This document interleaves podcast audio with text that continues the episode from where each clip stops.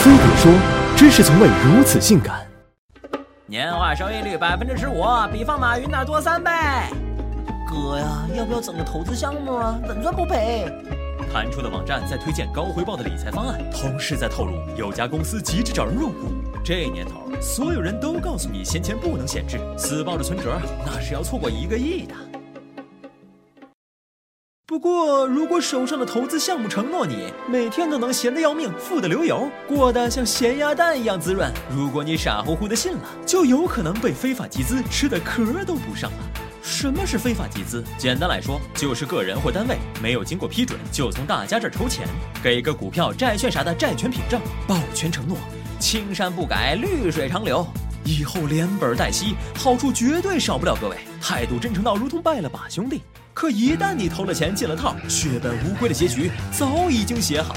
常见的非法集资是利用会员预存款圈钱，比如理发店里的 Tony 老师推荐你充个会员，不等你用上卡里的钱，老板就已经关门跑路。这种还只算小打小闹，更厉害的是设下庞氏骗局，空手套白狼。他们先用一堆虽然听不懂，但是很厉害的项目绕晕，以高额回报招来第一批投资者，然后吸引后来人疯狂跟进，靠他们投进的钱付给前一批人利息。整个过程没有任何真正的产品，全靠拆了东墙补西墙。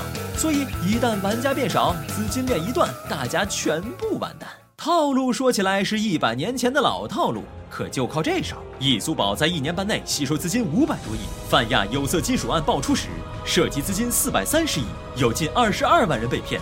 这么多人前赴后继，一是因为高回报实在诱人，谁家那小谁都靠着投资走上人生巅峰了，你再不加紧跟上就是智障。而且这些投资项目也不嫌弃短小型客户，让你快速的小玩一把，见识到高收益，才会越投越多。就算你稍有疑虑，二百个人的用户群里有上百个人是托，一唱一和就让你乖乖把心放到盆骨里，坚定不移的继续理财大业。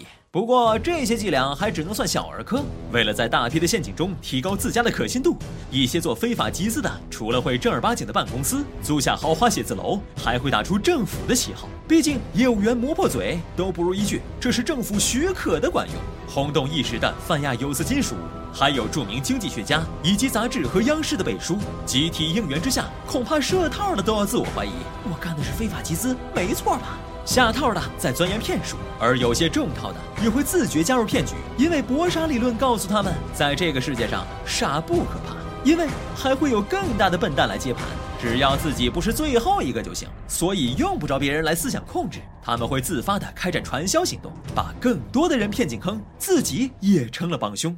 去年我国新发非法集资案件五千一百九十七起，涉案金额两千五百一十一亿元。如果平均每个人被骗十万，那就有两百五十多万人受骗。人人都有发财致富梦，但最怕你算着他的利息，他盯着你的本金。再牛逼的公司也很难给你月息三分的利息。再热情的人也别信他能帮你稳赚不赔。没有低风险高利率的好事儿，等着天上掉馅饼，小心掉的是陷阱。